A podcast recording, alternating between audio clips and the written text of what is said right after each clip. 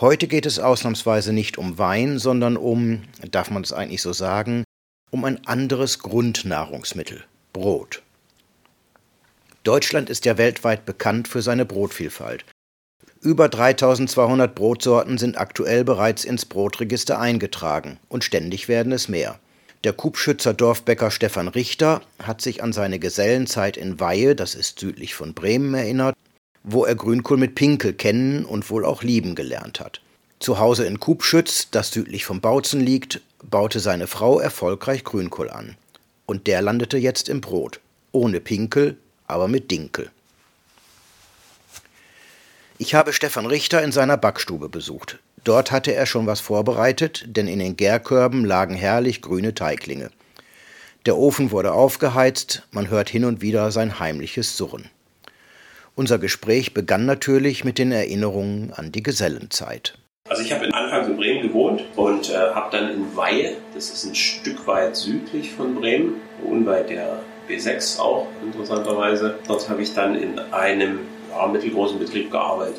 Und in der Region gab es natürlich den Grünkohl, gab es die Kohlfarben. Und das waren natürlich auch schöne Erinnerungen. Also Grünkohl habe ich immer verbunden mit äh, Geselligkeit, Herbst, Wintersaison. War das entsprechend positiv konnotiert und irgendwann hat meine Frau durch einen Zufall Grünkohlsamen in die Hand bekommen und hat den einfach angebaut. Äh, das hat so gut funktioniert, dass sie dann gesagt hat, was machen wir jetzt damit? Dieses Jahr hat sie irgendwie gesagt, kann man ja auch mal ein Brot draus machen. Naja, und dann bei Brot bin ich immer recht nah am Dinkel und dann Kohl und Dinkel, Kohl und Dinkel. Mhm. Das passte ganz gut. Und dann habe ich das einfach ausprobiert, auch überlegt, weil ich wollte eine, eine, so ein bisschen herzhafte Note auch drin haben, habe überlegt, erstes äh, eventuell mit, mit Speck zu machen oder, oder mit Wursteinlage, aber ich bin kein großer Freund, ein zu viel zu verwursten im Brot im wahrsten Sinne des Wortes und habe dann gesagt, okay, wir brauchen so ein bisschen eine naja, geschmacklich herzhafte Komponente, um es ein bisschen vollmundiger zu machen, also ordentlich Zwiebeln angebraten und dann Grünkohl püriert, dann zum Brot zu begeben. Der Ursprung ist ein reines Dinkelbrot, oder? Das ist Dinkel und ein bisschen Emmer-Vollkornmehl. Okay. Ein also Dinkel-Auszugsmehl und ein bisschen Emmer Vollkornmehl, weil ich gerne noch so ein bisschen eine festere Krume mit drin habe bei solchen Dingen. Und gerade wenn man so mit sehr flüssigen Zutaten hantiert, ist diese Komponente immer sehr sinnvoll. Kartoffelmehl habe ich noch drin. Mhm. Kartoffelmehl bindet schön viel von der Feuchtigkeit. Das tut dem Dinkel gut und gibt auch vom Geschmack her Sinn. Durchaus, dass man, wenn man schon im Bereich Abendessen unterwegs ist, dass man die Kartoffeln gleich noch mit dabei hat. Und ich mag diese Kruste. Ich habe das Kartoffelmehl auch oben drauf. Mhm. Und wenn das ein bisschen angeröstet ist, ist das auch nochmal so eine schöne, schöne Kombination. Dann Kurkuma ist noch drin. Bin ich ein großer Freund von, muss ich sagen, gerade im Herbst. Und äh, ich habe das dann mit und ohne ausprobiert. Fand es mit einer dezenten Menge Kurkuma noch besser als ohne und deswegen ist es da mit drin. Wer isst sowas? Die Gegend ist ja hier sehr ländlich, sehr einsam. Geht sowas eher in die Großstadt oder trauen sich auch Einheimische? Ja, ja, trauen sich, trauen sich. Also wir hatten gestern, wir hatten äh, gestern was mit äh, roter Beete und Chili zum Beispiel und auch da gibt es immer wieder Leute, die mittlerweile schon zu uns kommen und sagen, was habt ihr denn Schönes Besonderes? Mhm. So, also das hat sich, das hat sich mit den Jahren so rumgesprochen, dass es da auch immer mal äh, was gibt, wo ich gerade Lust drauf habe das auszuprobieren. Und äh, dann ist das Interesse natürlich in der, in der Stadt per se größer an so ausgefallenen Produkten. Wir sind ja hier als Dorfbäckerei auch mit der, der Basisversorgung. Es ist schon richtig, dass das hier nur sozusagen schmückendes Beiwerk ist im Laden und an anderer Stelle, also gerade bei äh, dem Marktschwärmer Klientel in Dresden und so, also diese Kreise, äh, die sagen dann, wie, wo, was, äh, hat er wieder was Neues gemacht, das will mhm. ich haben.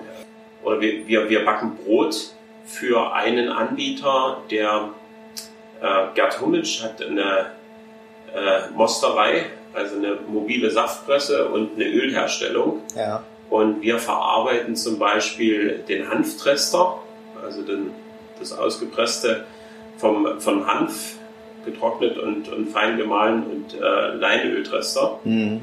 äh, zu einem Brot, was er dann parallel noch zu dem Öl mit bei den Marktschwärmern anbietet. Okay. Ja, das ist sozusagen so eine Kooperation, aber wir sind direkt kein, kein Anbieter, weil ich auch sage, es gibt ja aus meiner Sicht hier, wo wir jetzt mit den Marktschwärmern in Kontakt sind, also Zitter, Görlitz, Bautzen, äh, jetzt auch Hoyerswerda, die haben ja Bäckereien in der Nähe.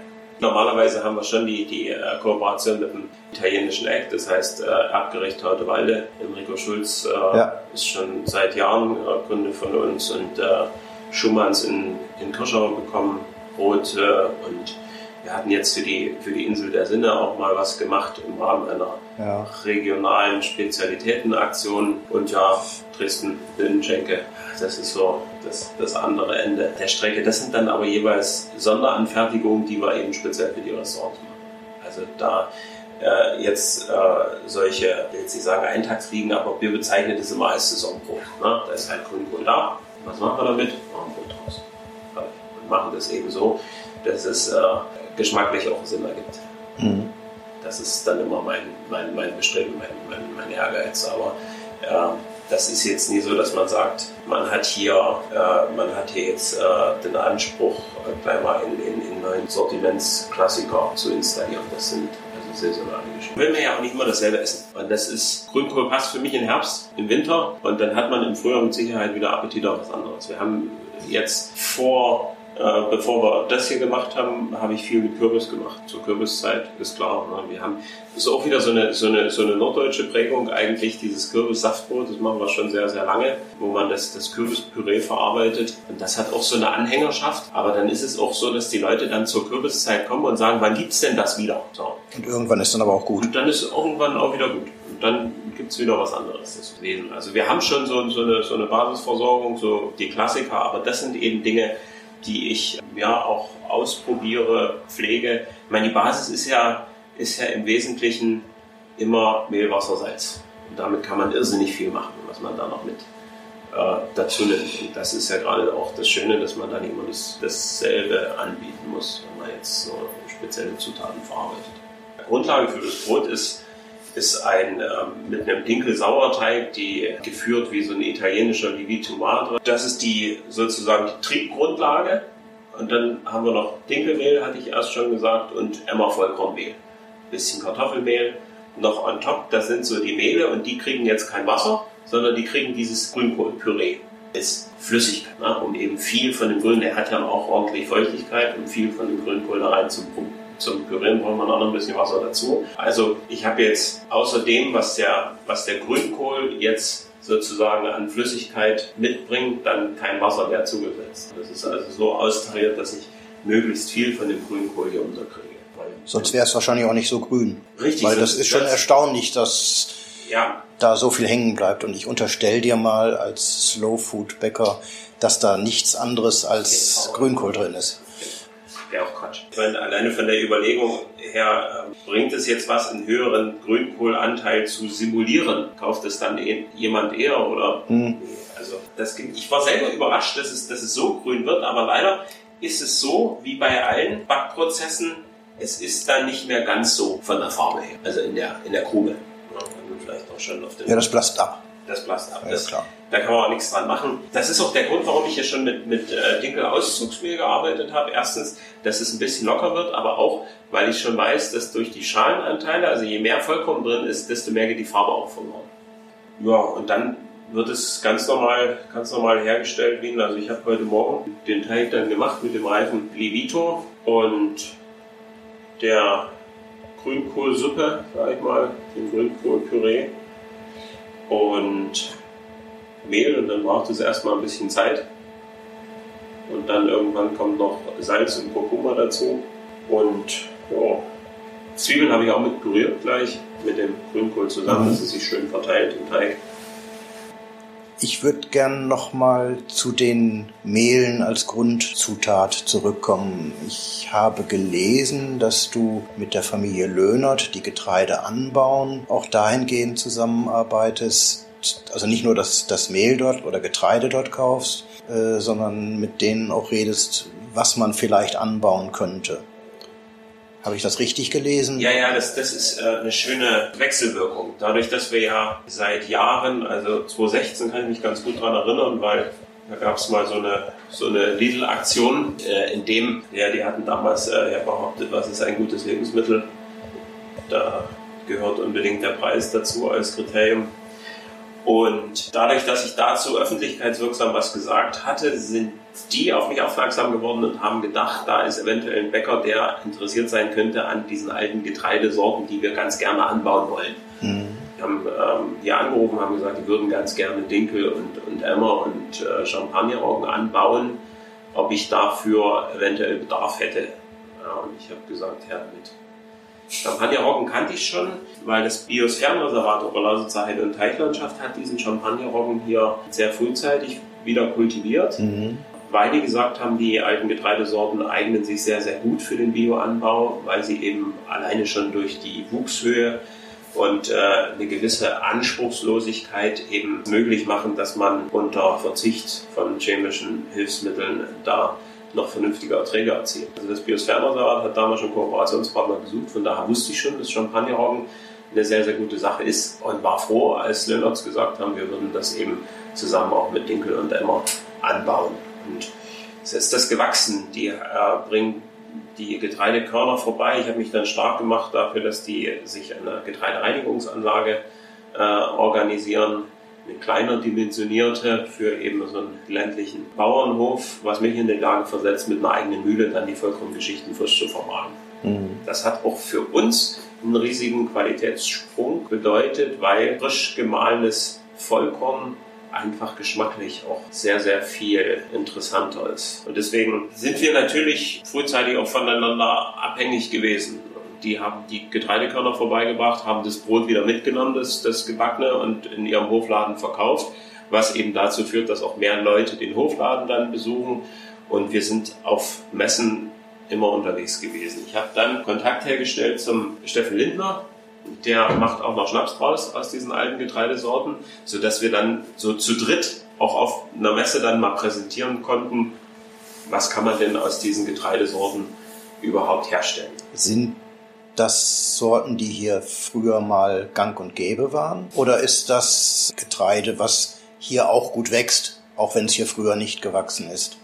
Naja, man muss da, man muss da vorsichtig sein. Man hat, man hat äh, mit dem Champagnerroggen auf jeden Fall ja die Roggensorte, die deutschlandweit verbreitet Verbreitung gefunden hat, als die von diesem Getreidezüchterjäger entwickelt wurde, mit eben wahrscheinlich Saatgut, das durch französischstämmige, also Champagnerstämmige äh, Leute da im Rahmen dieser Fluchtbewegung dann mitgebracht wurden, hatte das gezüchtet und das hat sich über ganz Deutschland ausgebreitet, der Champagnerroggen. Das weiß man. Wir sind hier klassisches Roggenland. Alles, was dann in diesem Bereich der Weizenarten geht, ist dann viel, viel später erst bekommen. Wir, sind, wir haben hier eine Roggenbrot-Tradition. Wir sind auch von den Böden her eher auf Roggen geeicht. Und deswegen haben wir ja diese reiche Sauerteig-Tradition auch etc. Das heißt, natürlich gewachsen sind hier Dinge wie Dinkel und Emmer nicht. Aber man kann sich sehr sicher sein, dass eben bestimmte Formen davon hier schon mal angebaut wurden. In jedem Fall ist es so, dass es hier gut wächst. Die sind sehr, sehr, sehr, sehr zufrieden, auch gerade was die schwierigen äh, trockenen Jahre betrifft, also mhm. mindestens die letzten zwei, haben die eigentlich damit gute Erfahrungen gesagt. Und es hat noch einen zweiten Grund, warum es sinnvoll ist, diese Dinge anzubauen. Deswegen habe ich mich dafür auch sehr, sehr stark gemacht. Wir haben ja in, in, besonders in Sachsen, aber anderswo auch, ein großes Nitratproblem im Grundwasser. Kommt durch die Düngung der Getreidefelder. Und da ist es so, dass im klassischen Weizenanbau sehr, sehr viel Stickstoff eingesetzt wird, der dann eben zum Nitrat im Grundwasser führt. Diese Stickstoffdüngung ist notwendig, um bestimmte Werte zu erreichen im, im Weizen, bestimmte Proteinwerte, die dann auch einen gewissen Verkaufspreis sicherstellen, weil wir immer noch eine industriegetriebene ähm, Klassifizierung von Weizen haben. Und das führt dazu, dass die Landwirte gezwungen sind, da ordentlich Stickstoff mitzugeben, damit man auch eine richtige Protein Entwicklung da in dem Weizen hat. Für viele Anwendungszwecke ist es aber dem handwerklichen Bäcker gar nicht so wichtig. Bei den alten Getreidesorten ist es so, dass es da, ich will nicht sagen, vollkommen egal ist, aber dass ohnehin die Gebäcke, die daraus entstehen, kleiner sind, flacher sind, kompakter sind und die Kunden auch damit leben können, weil die schon immer so gewesen sind. Deswegen macht es dort gar keinen Sinn, nochmal viel zu optimieren über Düngung. Im Gegenteil, der Matthias Löhnert hat mir gesagt, wenn man es dort übertreiben würde mit der Stickstoffdüngung bei den alten Getreidesorten, würden die einfach umfallen, weil die dann zu schnell wachsen, zu hoch wachsen äh, und dann einfach umkippen. Und deswegen ist das nochmal ein Grund zu sagen, es ist wirklich sinnvoll, mit diesen, mit diesen alten Getreidesorten auch zu backen. Lönerts haben im, in den letzten beiden Jahren die Bio-Umstellung forciert, haben das jetzt zertifiziert bekommen. Das dauert eine ganze Weile, weil da hat man eine gewisse Umstellungsphase, bis das alles durch ist sind jetzt biozertifiziert. Das sind für uns natürlich ein bisschen höhere Kosten, die müssen wir auch teilweise weitergeben an die Kunden. Aber wenn man dann so ein ökologisch bewirtschaftetes Feld sich anschaut, ist das eigentlich auch genau die Umwelt, in der man gerne unterwegs ist. Insofern äh, stehe ich da voll dahinter und kann natürlich froh sein, so einen kurzen Draht zu haben und, und meinen Landwirt immer positiv bestärken zu können und zu sagen, ich über, leiste da im Laden teilweise Überzeugungsarbeit, auch gerne Überzeugungsarbeit und bitte bringt mir mehr von dem Zeug. Das ist auch der Grund, warum ich jetzt diese interessanten kleinen Projekte, diese kleinen Herzensprojekte, wie eben äh, die Grünkohlgeschichte hier, die mache ich gerne mit Dinkel, weil es einfach tolles Getreide ist und weil es auch ja wirklich schön ist, dann gleichzeitig auch den, den Landwirt zu unterstützen. Das ist natürlich ja. dann eine positive Verstärkung. Ich muss ehrlich sagen, ich, ich mache eigentlich ungern kleine Brote. Spätestens, wenn wir über Roggenanteile reden, mhm. sind große Brote immer sinnvoller aus meiner ja. Sicht, weil da kommt ganz viel Geschmack aus der Kruste, ja. muss kräftig ausgebacken sein. Wenn ich das mit so einem kleinen Brot mache, dann ist es innen hart. Dann habe ich nur Kruste und dann will ja auch kein Mensch. Aber die Kunden kommen natürlich in den Laden und sagen, äh, das ist mir zu groß. Also jeder schaut sich gerne diese großen Leibe an. Ich esse sie auch gerne, ne? aber viele Kunden sagen, ja, wie, wie groß ist euer Hochzeitsbrot? Drei Kilo, vier Kilo, fünf Drei. Kilo? Drei. Ne? Drei. Aber je nachdem, also ich versuche den Leuten dann auch äh, eher zu raten, ein größeres Brot noch zu bestellen. Zum, zum Thema Slow, heißt das Slow Bacon? Langsam backen, Slow Food backen. Wie heißt das? Ja, ich, ich sage ganz gerne Slow Food äh, konformes Backen oder die. Ja, ja. Äh, wie, also egal wie man es nennt, wie bist ja. du drauf gekommen? Ich habe schon immer gesagt, ernährungstechnisch wohnen wir eigentlich im Paradies. Wir müssten es nur noch mehr nutzen, weil wir haben schon mindestens zwei Höfe in der Nachbarschaft, die immer mal ein, ein Schwein schlachten oder ein Rind. Wir haben ja das, das Getreide vor der Tür und mittlerweile nehmen auch immer mehr Bauern ihre Felder aus den großen Einheiten heraus und machen so ein bisschen ihr eigenes Ding. Wir haben einen mhm. großen Garten. Wir haben schon immer eigentlich den Apfelkuchen mit den eigenen Äpfeln gemacht. Und deswegen, wenn es die, wenn's die Frühstückseier von den eigenen Hühnern gibt, dann ist man schon verdammt nah dran an diesem regional und, und saisonal. Jeder, der einen Garten hat, weiß, dass es im Winter keine Erdbeeren gibt. Und insofern, ja, ähm, ist das eigentlich schon sehr, sehr naheliegend, äh, dann zu sagen, es sollte auch äh, fair zu gehen und das schafft man am besten, wenn man in direkten Kontakt zu seinen Geschäftspartnern und Erzeugern hat. Das mhm. heißt, ich bin, da ich ja jetzt auch befreundet bin mit dem Landwirt, bin ich natürlich daran interessiert, dass die auch davon leben können, dass wir zusammenarbeiten.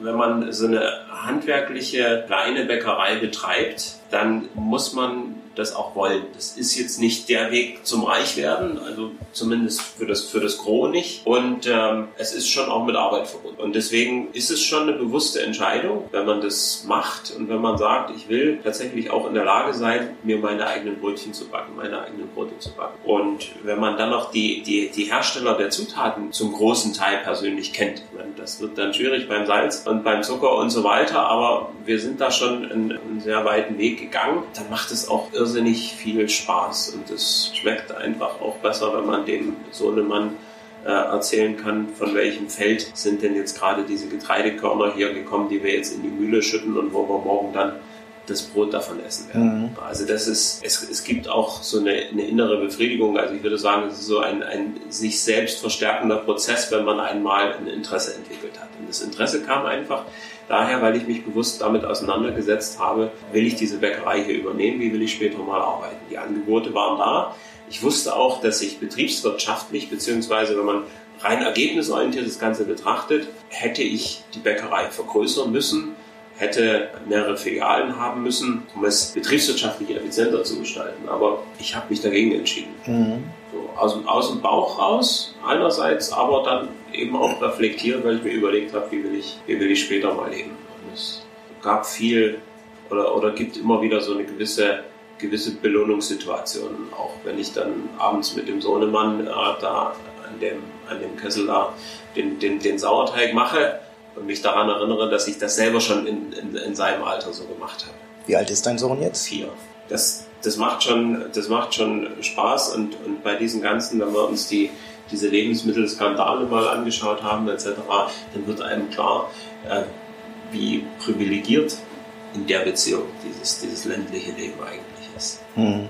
Und deswegen war dann, war dann als wir das äh, Sofa Convivium hier Oberlausitz gegründet haben, äh, war es dann auch schön, da Gleichgesinnte zu, zu treffen, viele eigentlich zu treffen, die gesagt haben, ja, wir wollen äh, wissen, wo unser Essen herkommt. Und das ist eine schöne Geschichte, auch mit Leuten zu reden, die ein bisschen mehr wissen, weil es ist ja auch wahnsinnig viel Wissen verloren gegangen. Ich habe ein bisschen Ahnung vom, vom Backen und vielleicht auch noch vom, vom Getreide und Fermentation, Sauerteigprozesse und so weiter. Da kann ich eine Menge beitragen und, und auch erklären. Aber dann gibt es eben den, den Gärtner, der sich auf Kräuter spezialisiert hat und auch mal erklären kann, was man von so einer Wiese alles essen kann. Nahezu alles. Ja. Wenn man es richtig macht. Ja, ja, ja, ja genau, ne? Dann kennt sich wieder jemand mit Pilzen aus, dann weiß wieder jemand, äh, wie man auch so ein ganzes Tier verarbeitet, wenn irgendwo geschlachtet wird, etc. Ne? Und das ist schön, dass man mit der Slow Food Organisation auch ein Netzwerk hat, wo man immer wieder dazulernt. Ist dein Arbeitstag so, wie man sich das bei Bäckern vorstellt, elendig früh oder hast du deine Kundschaft erzogen, dass ihr einen anderen Rhythmus habt? Nee, also da, da, da sind wir zu ländlich hier. Ne? Ja. Also ich, ich sage immer am Spaß, wenn wir um fünf öffnen würden, würde bestimmt noch jemand zehn vor fünf vor der Tür stehen. Ja. ja. Das riecht ja auch schon so gut. Ja. ne? Und dann, dann, dann ist auch klar, ne, das ist die, die ersten Kunden, ich will da keine Namen nennen, aber die stehen da, stehen da morgens im Laden, gucken erstmal durchs Regal durch und sagen, noch keine Brotsemmeln fertig. Dann sagt die Verkäuferin, ja, die hole ich rein, die stehen, stehen hier draußen. Ach nee, wollte ich gar nicht. Äh, Der Klassiker.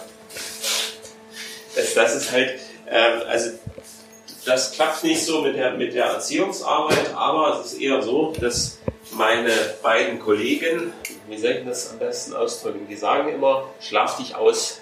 Das ist, das, das ist äh, wirklich das Schöne, dass ich, dass ich äh, Kollegen habe, die das Alltagsgeschäft sehr gut machen, sodass ich solche Spielereien wie das hier auch überhaupt mal angehen kann. Das war immer so ein bisschen das Ziel, eine Größe zu haben, ähm, wo ich sage, ich bin nicht so tief in dem Tagesgeschäft drin, dass ich gar nicht mehr dazu komme, aktiv zu überdenken, was ich dann überhaupt mache. Aber ansonsten ist das hier der klassische Bäckeralltag, wie man das so, wie man das so kennt. Früh aufstehen, möglichst viele Produkte auch schon früh anzubieten. Mit Brot morgens an. Machen parallel den Brötchenteig, der braucht immer noch ein bisschen mehr Zeit. Äh, so dass wir dann erst die, die Brote dann aufarbeiten. Also die, das normale Roggenmischbrot, das bei uns immer noch so das Basisbrot ist. Und in der Zeit reift der Semmelteig. Dann machen wir die Semmeln. Roggenmischbrot ist mit Weizen oder mit äh, Dinkel auch? Wir machen äh, Roggenmischbrot mit Weizen und ab und an mal, wie eben morgen, mit Dinkel. Auf Bestellung, was viele Leute auch gibt, die sagen, oh, nee, da ist Dinkel drin, das äh, klingt schon mal so gesund und das ist auch ein bisschen bissfester, das mag ich nicht. Und deswegen. Das ist die Schuld der ganz frühen Öko-Bäcker, dass das teilweise so Backsteinähnliche Konsistenz hatte. Aber das ist ja lange nicht mehr. Ne? Also, ja, man, man, findet es, man findet es äh, schon noch und das, das stimmt auch, selbst wenn man jetzt mit reichlich. Also ich bin, muss ich ganz ehrlich sagen, ich bin auch kein Freund von diesen Puddingbroten.